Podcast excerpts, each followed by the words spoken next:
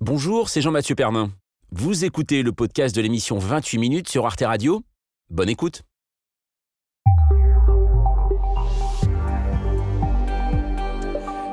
Bonsoir, soyez les bienvenus pour une nouvelle édition de 28 minutes. L'actualité du jour, c'est l'intelligence artificielle qui vient de repousser une nouvelle limite. Le robot Chat GPT permet d'avoir une vraie discussion entre l'homme et la machine et c'est une révolution.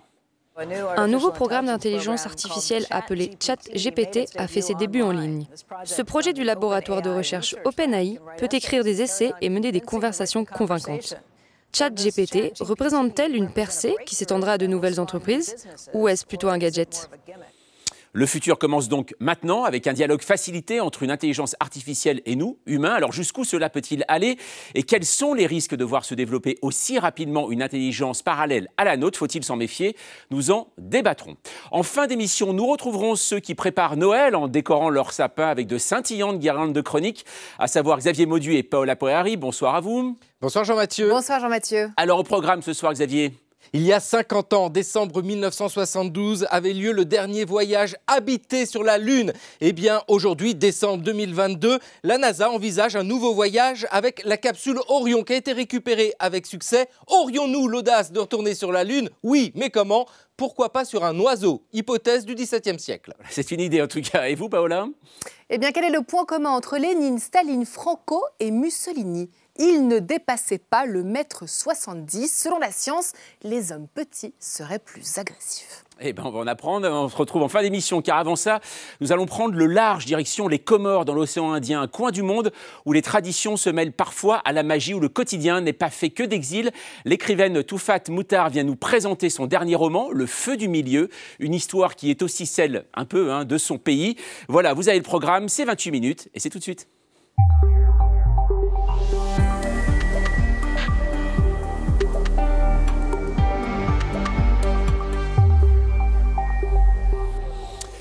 Bonsoir Toufat Moutar. Bonsoir. Bienvenue. Votre dernier livre, Le Feu du Milieu, donc, qui est publié au Bruit du Monde. Je vous présente l'équipe de 28. Sonia Kironi, bonsoir. Bonsoir. Christian Rodo, bonsoir. Bonsoir. Alors, Toufat Moutar, on va parler un peu, de, bien sûr, de, votre livre. Euh, juste au départ, je le disais tout à l'heure, ça parle, c'est un roman, ça parle de magie, ça parle d'amitié, ça parle de tradition, mais ça parle surtout d'un pays, les Comores.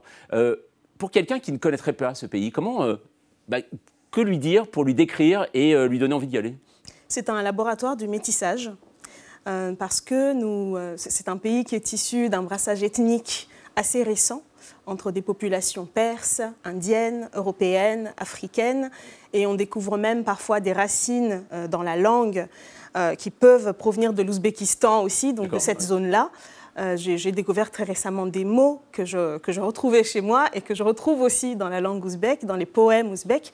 Donc euh, il y a énormément de brassages, énormément de choses encore à découvrir sur cette culture-là. Et donc c'est un, laboratoire comme ça de ce que peut donner le mélange des cultures, euh, fortuit ou pas. Ah, voilà, on comprend pourquoi ça donne envie d'écrire dessus. Mais avant ça, ben, on va faire connaissance avec vous. Euh, Toufat Mouta, on va regarder votre portrait. C'est votre règle de Troie et elle est signée Gaël Legras. Les Comores, le dialogue, un père, c'est la règle de trois de Toufat Moutar. Née aux Comores en 1986, elle grandit dans de nombreux autres pays d'Afrique Mauritanie, Zanzibar, Mali, Burundi, Congo-Brazzaville. Sa mère, Saoudata Saïd Hassan, sage-femme, aime les romans d'amour. Son père, Moutar Ahmed Sharif, haut fonctionnaire, ancien représentant des Comores à l'OMS, possède une importante bibliothèque. Quand je lui posais des questions, il me disait Écoute, il y a plein de livres, tu n'as qu'à regarder, dit-elle. Adolescente, elle revient en Comores. Sur son pays d'origine, elle porte alors un regard d'observatrice. Déjà, elle ressent le besoin de s'exprimer, rédige des manuscrits et dessine. Mon père est tombé dessus et il m'a dit de garder mes écrits car un jour j'en ferai quelque chose. Après le baccalauréat, elle poursuit ses études à Paris. Son premier livre répond au désir de dialogue avec ses aînés. Ce recueil de nouvelles intitulé Âme suspendue paraît en 2011. Toufat Moutar a alors 25 ans. J'ai été euh, élevée par des parents qui sont assez âgés par rapport à moi, euh, avec une fratrie qui est euh, assez âgée aussi par rapport à moi. Et j'ai compris qu'il fallait être bilingue. Et très tôt, j'ai été confrontée à cela, à un conflit générationnel. Sept ans plus tard, elle publie Vert cru, un premier roman dans lequel un personnage souhaite explorer sa mémoire familiale quand un autre veut s'en débarrasser. Pour moi, quand on écrit, c'est pour se découvrir, se connaître, euh, se chercher, chercher la part de lumière qu'on a en nous et aussi la part de ténèbres, et aimer ces deux parties. Parce qu'une fois qu'on arrive à les aimer toutes les deux, on apprend à aimer les autres aussi. Elle était en train de perdre son père quand elle a commencé à écrire Le Feu du Milieu. L'action se situe d'ailleurs à Itzandra, la ville de son père. Dans ce livre, Toufat Moutar invente également une mythologie des Comores, ce pays de mélange dont la population, dit-elle, ne connaît pas précisément l'origine. Après l'avoir écrit, elle dit encore à ses deux enfants Voici ce que j'étais, voici ce que je suis, maintenant vous savez et vous êtes libre d'en faire ce que vous voulez. Voilà, Toufat Moutard, votre euh, dernier roman, Le Feu euh, du Milieu. Alors, ça raconte euh, l'histoire de Gaillard, hein, c'est votre héroïne, qui a à la fois un maître qui lui enseigne le Coran et une mère adoptive qui ben, lui enseigne aussi eh bien, les légendes hein, des, Comores. Ce mélange justement de, on va dire, de, légendes, de magie et de religion, c'est aussi ce que, bah, ce que vivent beaucoup de, jeunes femmes aussi, ce parcours-là aux Comores? Alors beaucoup de jeunes femmes, je, n'en suis pas certaine, parce que parfois quand je converse avec d'autres jeunes femmes de ma génération, je constate qu'il y a une différence, parce qu'il y a un, grand fossé générationnel, il y a deux générations entre mes parents et moi, et donc j'ai eu cette chance-là d'être baignée dans un milieu, euh, dans une atmosphère à la fois spirituelle, à la fois religieuse, à la fois culturelle, euh, très riche et très imprégnée d'anciennes traditions. Donc j'ai vraiment côtoyé ces traditions-là et j'ai pu, euh, étant donné que j'ai grandi à l'étranger, j'ai pu euh, y poser un regard d'observatrice. Donc j'étais à la fois dedans, j'étais censée y appartenir, et en même temps, je pouvais avoir un refuge à l'intérieur de moi, comme ça, où je pouvais les observer et où je pouvais me dire, mais tiens, c'est intéressant, ça ressemble aux, mythologies que j'aime beaucoup, à la mythologie grecque, aux mythologies hindoues, égyptiennes. Et donc, je suis une grande passionnée, en fait, de, ces mythologies, de la façon dont la spiritualité se manifeste. Et, euh, voilà, donc c'était une manière pour moi de, de, de, rendre hommage un peu à cette multiplicité des repères. Et justement, euh, cette euh, tradition des contes et légendes, euh, elle est très présente aux Comores? Elle est très présente, oui. On se raconte beaucoup d'histoires euh, le soir, en tout cas du temps de mon enfance, on se racontait énormément d'histoires. je me rends compte peut-être que les choses ont sensiblement changé parce qu'entre-temps, il y a certaines plateformes qui sont arrivées. voilà, on parle d'intelligence artificielle. des histoires qui font peur. Euh, on parle beaucoup de, de djinns. On jouait à se faire peur quand j'étais petite avec mes amis. Les démons aussi. Et puis euh, la possession par les djinns. On pouvait assister comme ça à la possession par les esprits, qu'on appelle les djinns, qui a donné le mot génie en français. Et on peut assister parfois à une possession par les génies. C'est assez fascinant, parce qu'on peut voir une personne comme ça qui, qui, parle de façon très normale, et puis qui à un moment donné se met à parler une langue que vous ne connaissez pas, que vous n'avez jamais entendu parler. Et euh, ce sont des épisodes pour moi qui étaient, qui étaient fascinants. Mm. C'était un très beau terrain d'exploration. Est-ce que c'est une manière aussi de, renouer avec vos, racines euh, Parce qu'aujourd'hui, vous vivez en France. Euh, les Comores, donc, vous n'y êtes pas allé depuis quelques temps, maintenant, c'est ça, depuis deux ans Depuis à peu près, deux, trois ans. trois ans. Aujourd'hui, est-ce que ce livre voilà, vous a permis aussi de renouer avec ces racines-là? Je dirais que ça m'a permis de sortir d'un double piège. Parce que quand on vient d'un pays étranger, qu'on émigre en France, dans un pays dans lequel on retrouve des valeurs qui correspondent aux valeurs que l'on a, euh, on, peut avoir tendance parfois soit à fustiger les traditions dont on est issu, soit à les survaloriser. Donc il y a toujours ces deux écueils. Et euh, ce que les mythologies m'apprennent, nous apprennent, c'est qu'il y a toujours les deux, il y a toujours les deux côtés. Il n'y a jamais la part de lumière seule et la part d'ombre seule. Et on peut avoir tendance à dire, écoutez, ma tradition est la meilleure, elle existait avant, etc., avant que vous ne veniez me, prendre, me la prendre. Et donc j'avais envie de sortir de ce rapport-là de conflit. Et c'est pour ça que dans, dans l'histoire, dans le feu du milieu, deux personnages issus de deux milieux complètement différents se rencontrent, entrent en collision.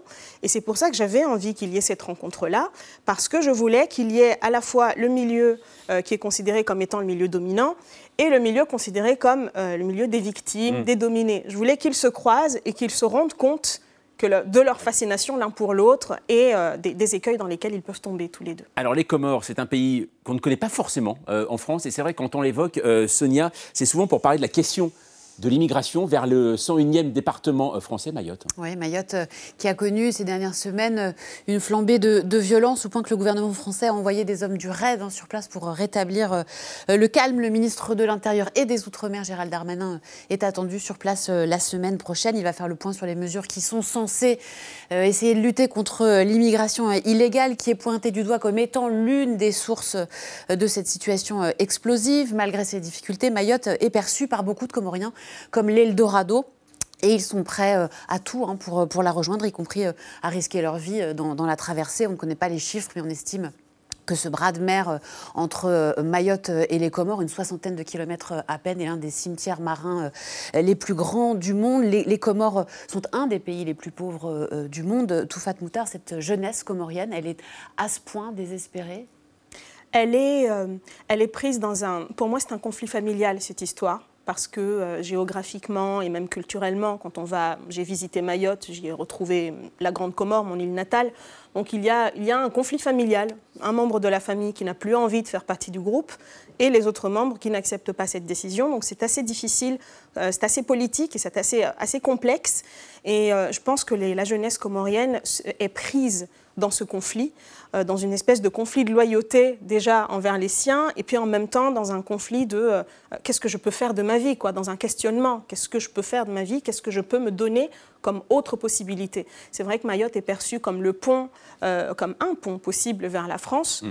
ou comme un ailleurs possible. C'est perçu comme un ailleurs possible. Il y a aussi le poids des traditions. Hein. Vous utilisez cette formule comorienne Tu seras le palmier. Ça veut dire quoi Et pourquoi vous n'avez pas beaucoup cette expression?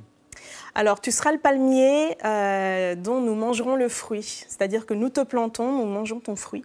Et euh, c'est un, une, euh, une, perception de la filiation qui correspond à la perception qu'on pouvait avoir en Europe, je pense, à, un petit peu après le Moyen Âge ou même il y a 50 ans. C'est-à-dire qu'un enfant est une richesse économique. Quoi. Et ça, c'est logique. Quand on se plonge dans une certaine réalité, un certain contexte, on peut comprendre le bâton de vieillesse, etc. Mhm. Donc c'est vrai que c'est le, le principe du bâton de vieillesse, en fait, cette tradition-là. Et euh, moi, elle m'a toujours... Euh, cette, cette pensée-là m'a toujours fait froid dans le dos, parce que je, voilà, quand, quand, j'entendais cette expression dans des chansons, des berceuses, euh, je me disais, mais le pauvre enfant, quoi. Il va...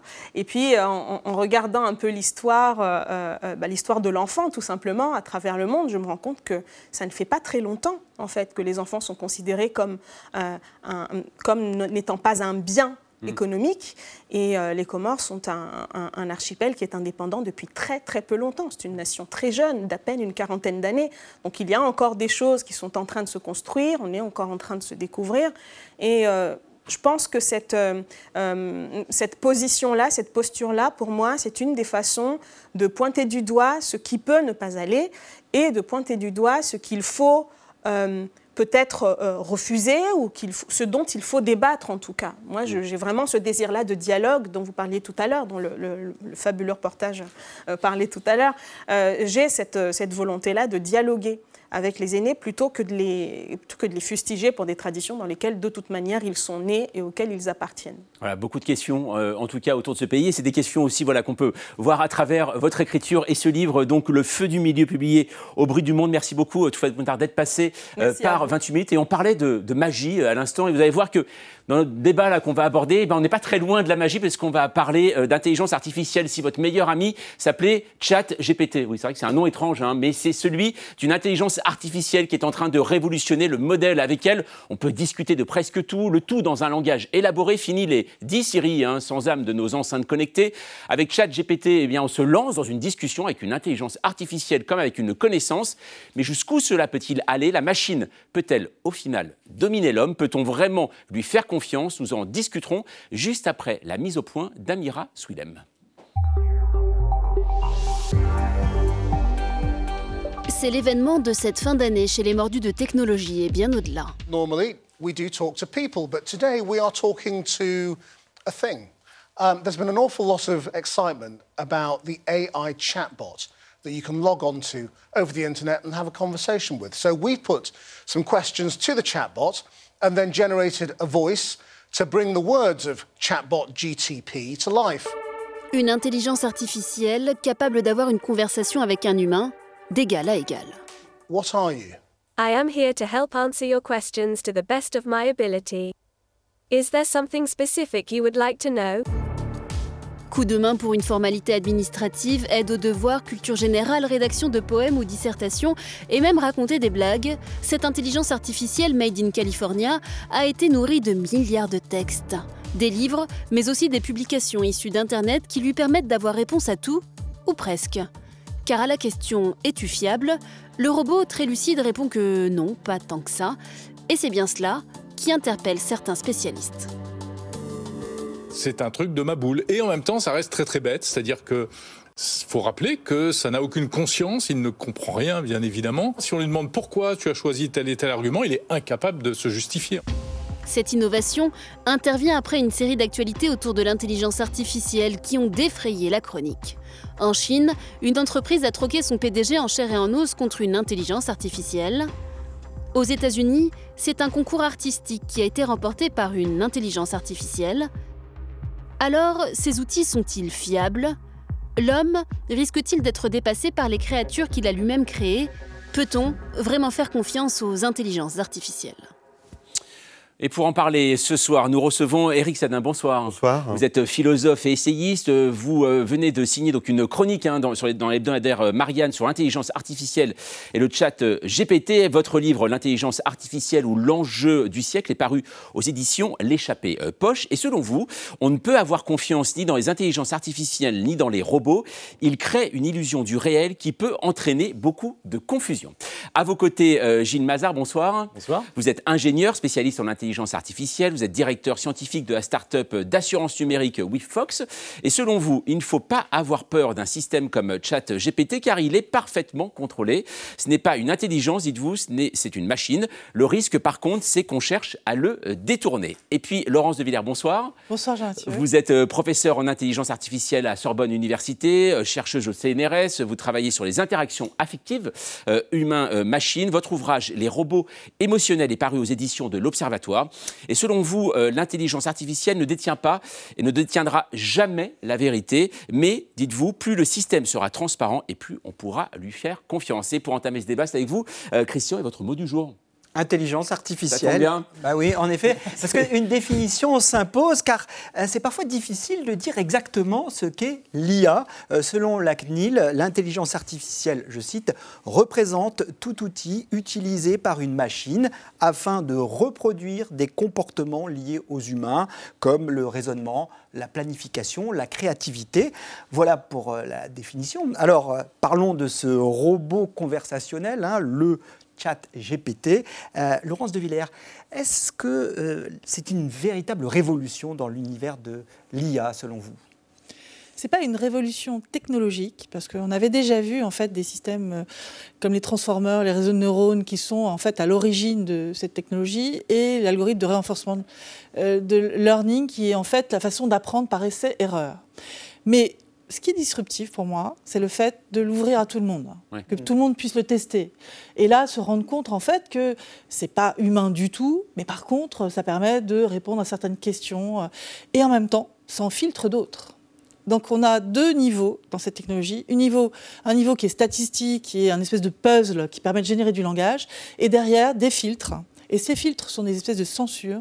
Et là, qu'est-ce qui vous dit qu'on répond de la même façon devant une question sur la religion musulmane ou la religion catholique, ou sur la politique, ou je ne sais quoi? Donc, il est nécessaire de parler d'éthique sur ces sujets. sur les applications, euh, Gilles Mazard, même question. Est-ce que vous avez l'impression qu'on a fait une sorte de saut quantique avec ce nouveau robot conversationnel? Certainement pas un saut quantique, ça c'est sûr.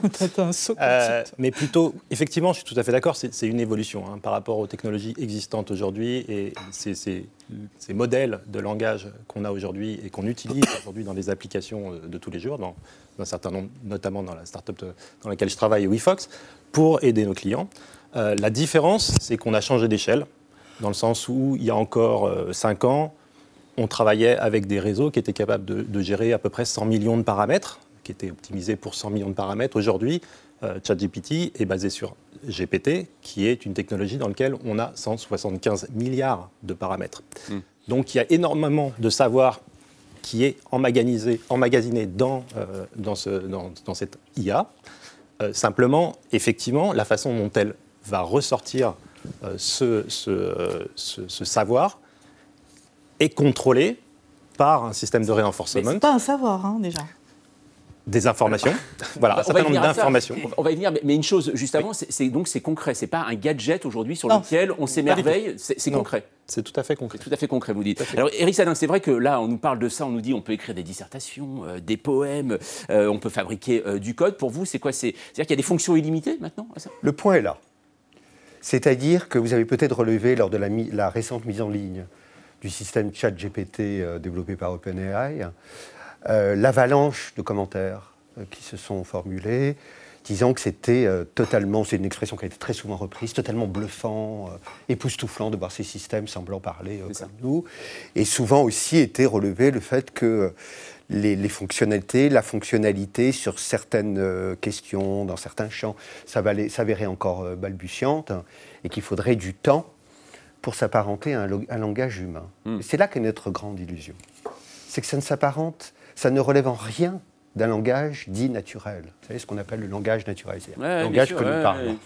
Parce que quels sont les ressorts de ces technologies? C'est ça qu'il faut aller voir avant de dire est-ce que ça va se substituer à nous. Quels sont leurs ressorts technologiques?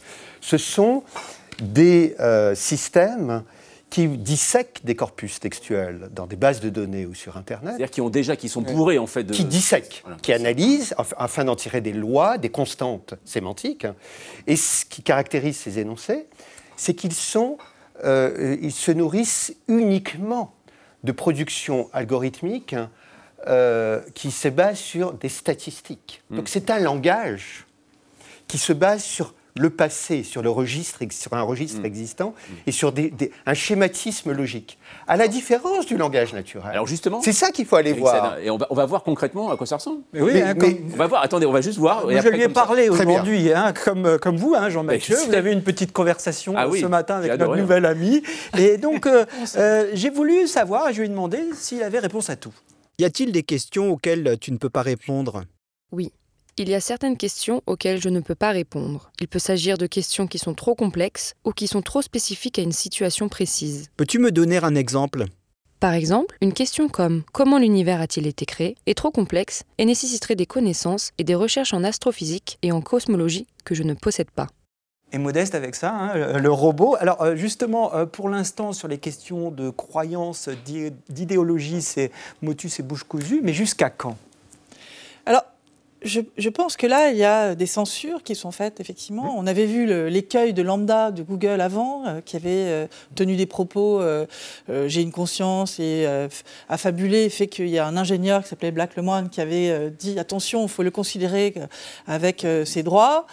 C'est comme une entité, pas humaine, mais qui s'apparentait quand même à, à une entité pensante. On n'est pas du tout devant quelque chose comme ça. Et là, ils jouent le jeu. Et là, ils disent Si je ne sais pas répondre, je le dis.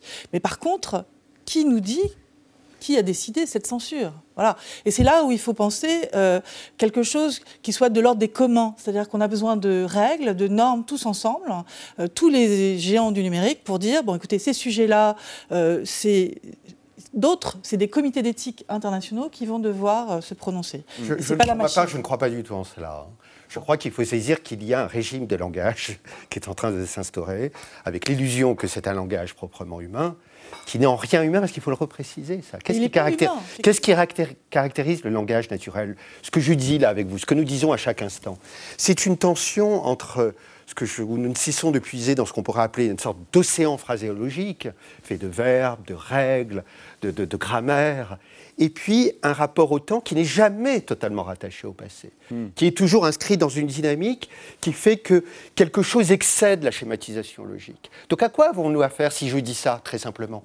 C'est que nous avons affaire à un, langage réductionniste, appauvri, qui suppose qu'il parle comme nous, et qui est appelé à s'étendre dans les usages de, nos affaires humaines avec un langage homogénéisé et qui, euh, la question n'est pas de savoir de se poser naïvement si ces textes vont, vont, vont, pouvoir se substituer à nous dans la rédaction de textes. Il y a un paradoxe quand même oui, là-dedans. certes, mais la question est de savoir, de voir qu'il y a un régime de langage que nous allons de plus en plus utiliser. Eric, qui, il y a un vrai paradoxe. Qui est appauvrissant, qui est réductionniste et qui ne vise qu'à répondre à des fonctions utilitaires. Alors, juste une chose. certaines personnes pourront peut-être avoir un langage plus réduit que cette machine. D'accord? Donc, elle va être réduite, standardisée d'une certaine manière, mais en même temps, elle a la richesse encyclopédique et qui n'est pas forcément. alors, euh, alors, je voudrais juste. Attendez, Gilles Mazard, Gilles Mazard, vous vouliez répondre? Oui, juste, juste pour dire que j'entends bien ce que, ce que vous dites, mais le, le but au départ de cette machine n'est pas forcément d'imposer son langage aux autres. Le but, c'est de servir à des objectifs qui peuvent être divers et variés en utilisant un langage, on va dire, est partagé effectivement et fondé sur des documents passés, et on, peut en discuter aussi de cette problématique-là, de quels documents on choisit pour nourrir cette machine, et ça c'est un, sujet très très important. Mais le but n'est pas forcément, je sais que certaines personnes veulent se focaliser sur ces applications-là, de dialogue et, euh, et de restitution comme ça d'une discussion qui pourrait paraître naturelle, l'illusion de l'humanité, mais au final, elle sert à plein d'autres choses. Elle sert à à essayer de comprendre ce que les gens nous disent pour être capable de répondre plus facilement, euh, être capable de trier des choses. Je ne vois pas en quoi. Hein. Vous y voyez toutes les opportunités. Exactement. on parle aujourd'hui d'automation de, cognitive et non pas d'autonomie cognitive. Concrètement Ça veut dire que les raisonnements existants, on essaye de les automatiser. D'automatiser, alors, Mais c'est très dangereux, ça, dit comme ça pour terminer, on, on, essaie d'automatiser un certain nombre de ces raisonnements, de, les, comprendre dans les corpus de documents qu'on peut voir et, d'automatiser ça, de comprendre comment les choses fonctionnent d'un point de vue raisonnement et de le reproduire pour être capable d'automatiser ça. C'est à contrario non pas de l'autonomie cognitive, dans lequel il y a une autonomie, et c'est ce fantasme de l'intelligence artificielle qui n'existe pas aujourd'hui, soyons bien clairs, on n'est pas dans cette autonomie aujourd'hui cognitive. Une chose, une chose tout de même, euh, je vais prendre mon exemple, hein, je l'ai testé en effet, vous l'avez dit Christian, on l'a tous testé euh, ce matin dans la rédaction euh, de 28 minutes, et ce qui paraît assez étonnant, c'est qu'on a véritablement l'impression d'avoir une réponse directe de quelqu'un que l'on connaît, contrairement, je le disais tout à l'heure, à Siri par exemple, quand on parle dans nos téléphones, qui nous propose, c'est très schématique. Là, on a une réponse directe. C'est ça aussi. Est-ce qu'il y a une volonté, d'après vous, aujourd'hui, Laurence de Villers, de la part de ces gens qui font ce chat GPT, que ça soit qu'on ait l'impression que ce soit des humains qui nous répondent. Est-ce qu'il y a cette volonté? Pas tout à fait. C'était plutôt la, volonté de lambda, mais tout un chacun n'a pas pu le tester, donc on n'a pas pu voir ça.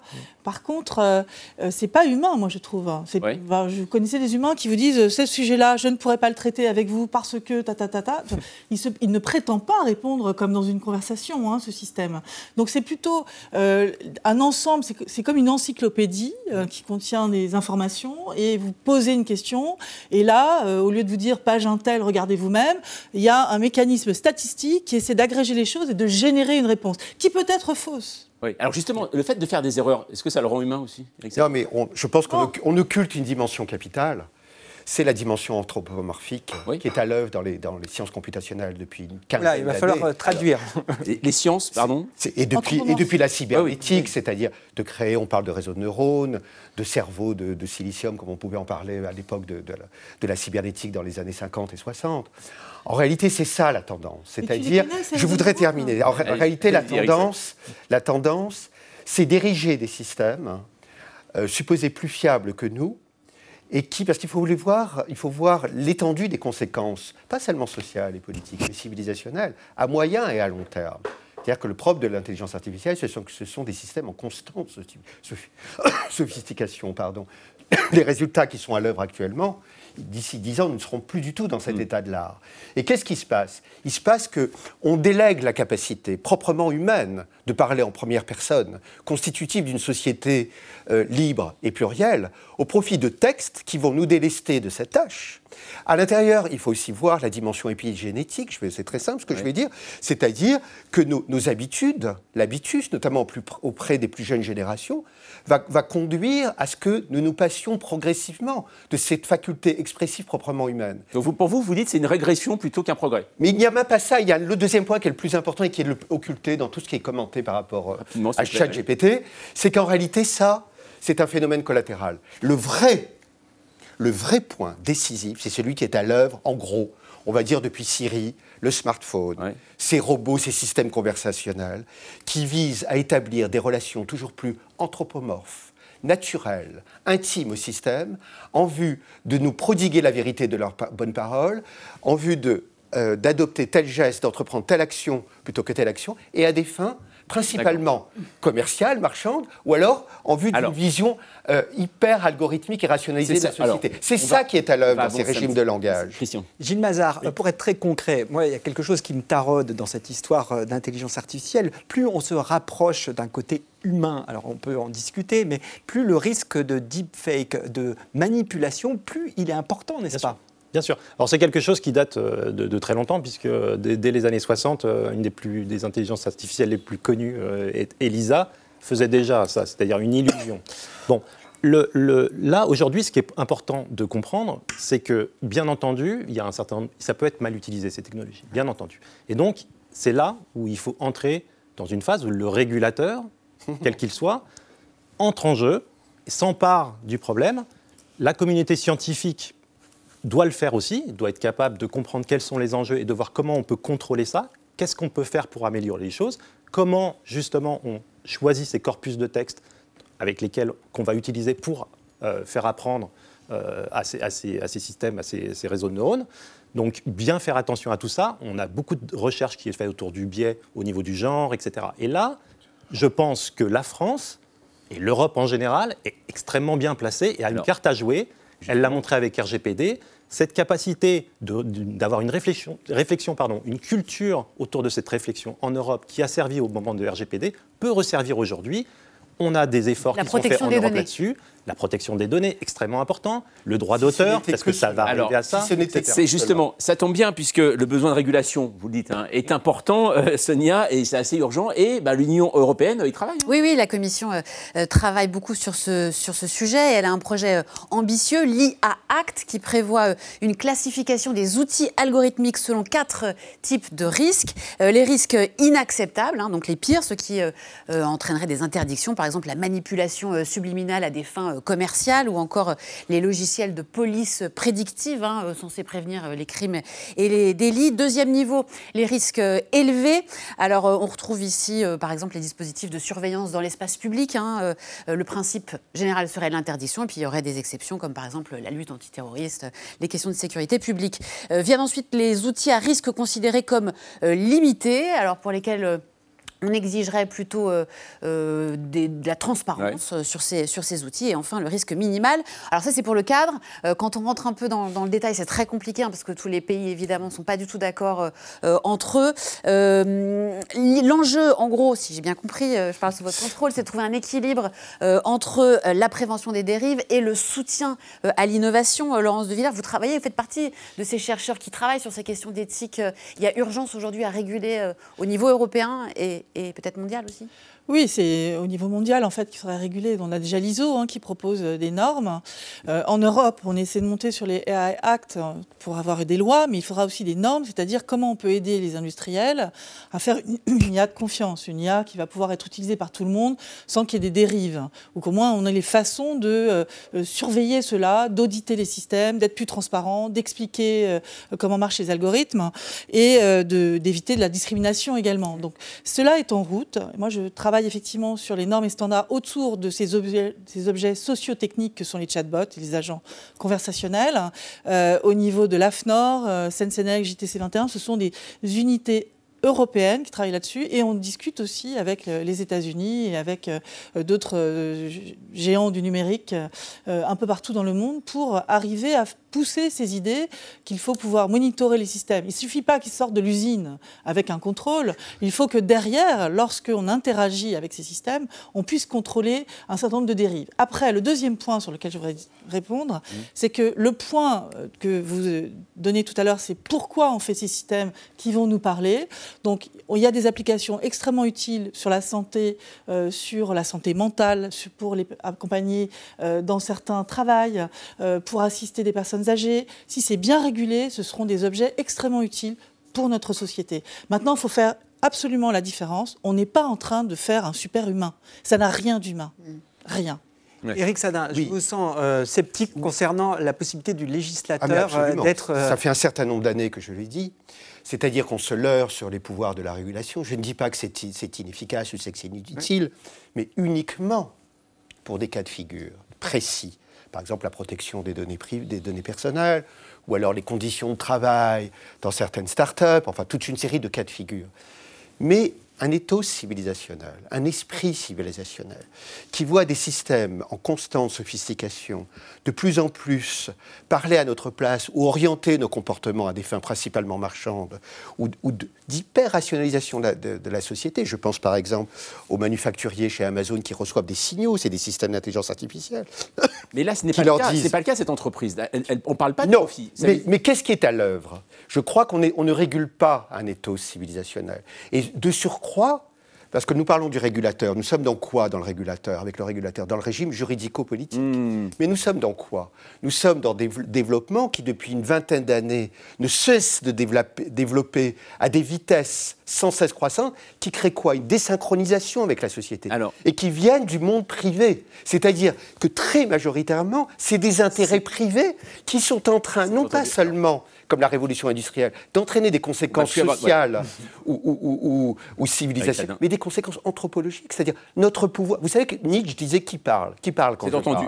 Est-ce que ça va être à terme des systèmes qui vont nous priver de notre droit de parole et, qui vont, et qui vont, nous parler Pour l'instant, vous parlez en fait là, c'est pour ça. Mais je voudrais juste voilà. Alors justement, c'est un point capital. C'est important, mais, un mais, point capital. mais je voudrais aussi un point capital euh, aussi, euh, Gilles Mazard. Forcément, quand on aborde ce sujet d'intelligence artificielle, je suis désolé par rapport à vous qui vous penchez en permanence, mais nous, on pense aussi à tout ce qu'on a pu voir euh, dans la pop culture, au cinéma ailleurs. Ça veut dire, en gros, est-ce que l'intelligence artificielle peut aussi échapper à notre contrôle un jour? Vous savez que c'est le fantasme toujours quand on en parle.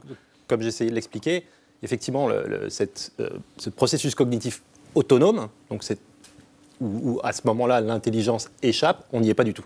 Soyons extrêmement clairs, et je le serai, et, l'ensemble de la communauté scientifique, je parle sous le contrôle, est d'accord là-dessus. On n'y est absolument pas. Il faudra un certain nombre de bouleversements potentiellement qui pourraient arriver, hein, on va jamais évidemment. Mais aujourd'hui, ce n'est pas du tout ça dont on parle. Hein. mais tous ces bouleversements, il faut les voir à long terme, il hein. faut les voir à moyen et long Bien sûr, mais là, pour l'instant, je pense que c'est important de réfléchir à ce qui se passe aujourd'hui et ce qui se passe dans un futur proche, on va dire. Déjà, il y a déjà pas mal de travail. On a parlé de, effectivement, des régulations qu'on peut faire au niveau du législateur et des normes il faut, on peut parler aussi de la responsabilité. Juste une petite seconde.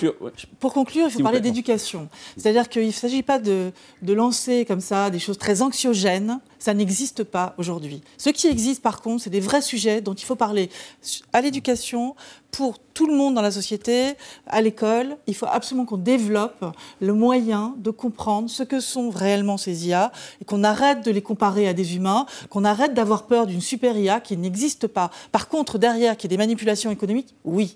Donc, soyons conscients que ce sont des humains qui font ces systèmes et qui vont en avoir euh, les retombées économiques. Donc, battons-nous pour comprendre. Si je peux faire une conclusion d'un mot, ça doit se terminer. plutôt que, plutôt que d'être orienté par des systèmes dotés de la faculté d'élocution, je pense que c'est de, tout autre mode d'existence qu'il faut développer, fondé sur de tout autre principe que des personnes qui nous orientent en vue d'instaurer une société de part en part utilitariste. C'est noté, Eric Selon une vision des choses réductionnistes. Merci beaucoup. En tout cas, robot, intelligence artificielle, le débat ne fait que commencer, on le voit. Peut-on vraiment leur faire confiance? Merci en tout cas à vous trois hein, d'avoir répondu à la question du jour. Dans un instant, avec Xavier Maudu et Paola Poirari, nous verrons que pour aller sur la Lune, pourquoi ne pas utiliser un oiseau hein, Oui, avant de se demander si la taille a son importance chez les psychopathes. Mais avant ça, retrouvons retrouvons Thibaut Notch. Vous savez, chaque soir, il décrypte un mot vedette de l'actualité. Et aujourd'hui, c'est le mot déconstruction, comme déconstruction masculine, par exemple. C'est entendu. La déconstruction. Déconstruction. Déconstruction. La déconstruction. Qu'est-ce que ça veut dire? Exactement ce que ça dit. Merci de m'en dire un peu plus. Entendu. La vie secrète des mots vedettes. Déconstruction est un concept pensé par le philosophe allemand Martin Heidegger dans les années 20, recyclé par Jacques Derrida dès 1967, aujourd'hui galvaudé par le personnel politique français qui l'a transformé en ligne de crête. Gros mot pour les uns, miel pour les autres. Déconstruction désigne le démontage intellectuel du système de pensée dominant. Si Derrida a traduit le concept baptisé Destruktion en allemand par déconstruction, c'est simplement parce qu'il ne fait pas référence à une destruction, un anéantissement, mais bien à une analyse critique. Par extension, il implique une réflexion sur la construction du petit homme et la critique des normes qui régissent les relations entre hommes et femmes. Il y a un an, la déconstruction devenait un marqueur politique. Une candidate au primaire écolo affirmait ⁇ Je vis avec un homme déconstruit et j'en suis hyper heureuse ⁇ la candidate de droite corrigeait ⁇ Il faut d'abord s'attaquer à cette passion mauvaise de la déconstruction ⁇ tandis que le reconquérant en chef ambitionnait de déconstruire les déconstructeurs. Dans un sondage IFOP réalisé en janvier, 54% des hommes en couple se revendiquaient déconstruits. Meilleure répartition des tâches domestiques, sexualité moins centrée sur leur kiki, etc. Parmi les anti-déconstructionnistes se distinguent les plus de 70 ans, 55%, les électeurs d'extrême droite, 59%, les musulmans, 63%, et les cathos pratiquants, 71%. Chez les premières concernées, les femmes donc, 70% affirment vouloir être en couple avec un homme déconstruit. Chez les sympathisantes écolo, 92%, centristes, 89%, LR, 55%, zémoristes, 42%.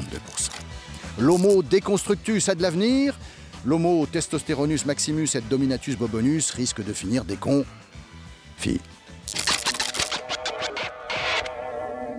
Merci Thibonolt et bonsoir à vous Xavier Maudy, Paola Poirari. Bonsoir Jean-Mathieu. Bonsoir Jean-Mathieu. Alors on commence avec vous euh, Xavier, le dernier homme euh, sur la Lune, c'était il y a 50 ans, hein, en Ouais. décembre 1972 avec la mission Apollo euh, 17. Alors la NASA prépare un nouveau voyage euh, vers la Lune, pour ça elle a envoyé la capsule Orion qui est revenue récemment euh, sur Terre et vous avez vous Xavier Mauduit, cherché un moyen euh, alternatif pour se rendre sur la Lune. Et je l'ai trouvé. Je l'ai Ah. trouvé en 1638 euh, dans un ouvrage d'un ecclésiastique anglais. Un jeune homme, il s'appelle John Wilkins, il a 24 ans.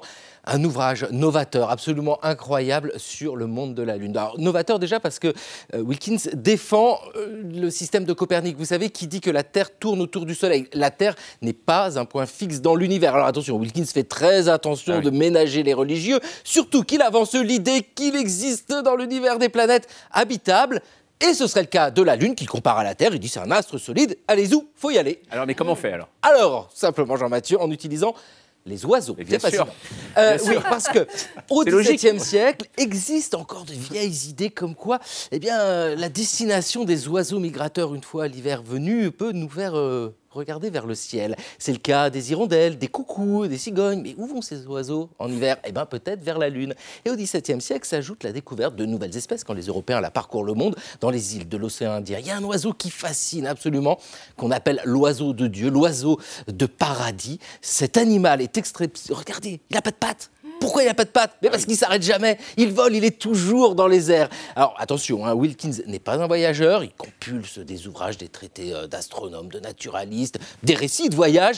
Et paf, il tombe sur le moyen de locomotion idéal pour aller jusqu'à la Lune, c'est le rock. La musique? Et non, ce n'est pas cette musique endiablée sur laquelle les jeunes Bien sûr, se les jeunes, déhanchent. bien sûr. Oh là c'est là. ça, le rock, c'est un oiseau que l'on retrouve dans la mythologie persane, dans les mille et une nuits par exemple. Un oiseau, mais une force extraordinaire qui est capable de soulever un navire. Marco Polo, dans son livre des merveilles, parle aussi euh, du rock, une sorte de griffon, pour lui un aigle XXL. Alors, Beaucoup de symbolique, beaucoup de rêves là-dedans. Wilkins, d'ailleurs, en est euh, très conscient. Mais il a trouvé son moyen de locomotion, c'est le rock. Maintenant, reste à le capturer, à le dresser pour aller toujours plus haut, autrement dit, pour avoir la rock'n'roll altitude. Bravo Xavier, voilà, merci beaucoup. On vous retrouve en tout cas en surprise partie hein, bientôt. Toujours. Hein, c'est ça. Alors avec vous, euh, Paola euh, c'est vrai que nous sommes à quelques heures hein, de croiser la route du petit Papa Noël dans, Petit papa. Noël. voilà, dans deux dodos, hein, quand même, petit Papa Noël. Mais attention, euh, contrairement au dicton, ce qui est petit n'est pas forcément mignon. Euh, non. Non. Pour des scientifiques polonais, eh bien, figurez-vous que petit rime plutôt avec psychopathie. Alors, l'étude s'est intéressée aux hommes de petite taille. hein. Des volontaires ont passé une batterie de tests de personnalité et ils révèlent que plus vous êtes petit, plus vous avez de chances d'être atteint par ce qu'on appelle la triade sombre. J'ai nommé machiavélisme, narcissisme, manque d'empathie.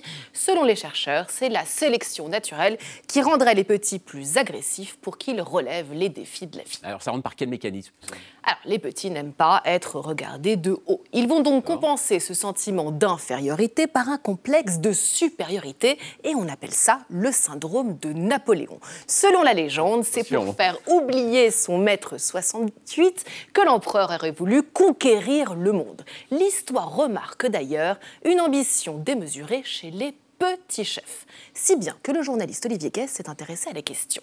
Faut-il être petit pour être dictateur Et il remarque que Kim Jong-il, Lénine, Staline, Franco, Mussolini ne dépassaient pas le mètre 70. Et Paola, alors pourquoi sont-ils si méchants?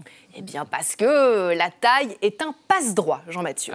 Les grands auraient des pouvoirs, hein, selon le sociologue Nicolas Herpin. Il a scruté des statistiques de l'INSEE et il, ré- il révèle, pardon, chiffres à l'appui, que les grands sont davantage en couple et surtout mieux payés. Il y aurait une priorité prime au centimètre, on vous confie plus de responsabilités. Donc ça veut dire qu'être petit, c'est discriminant?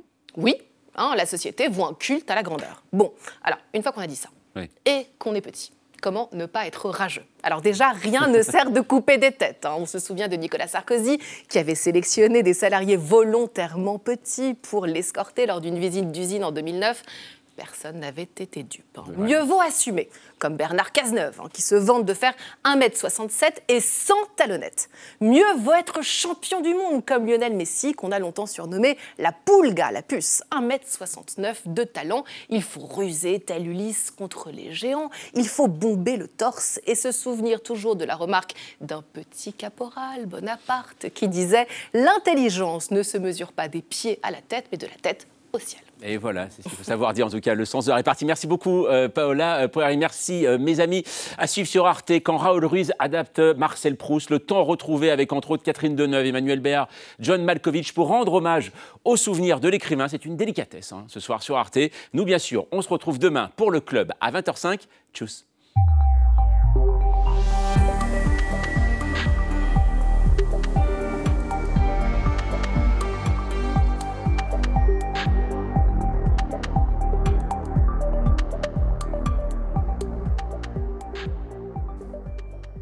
Retrouvez le podcast de 28 minutes sur toutes les plateformes de podcast et sur arteradio.com. Et pour soutenir l'émission, abonnez-vous, commentez, critiquez, mettez des étoiles et partagez le podcast avec vos proches.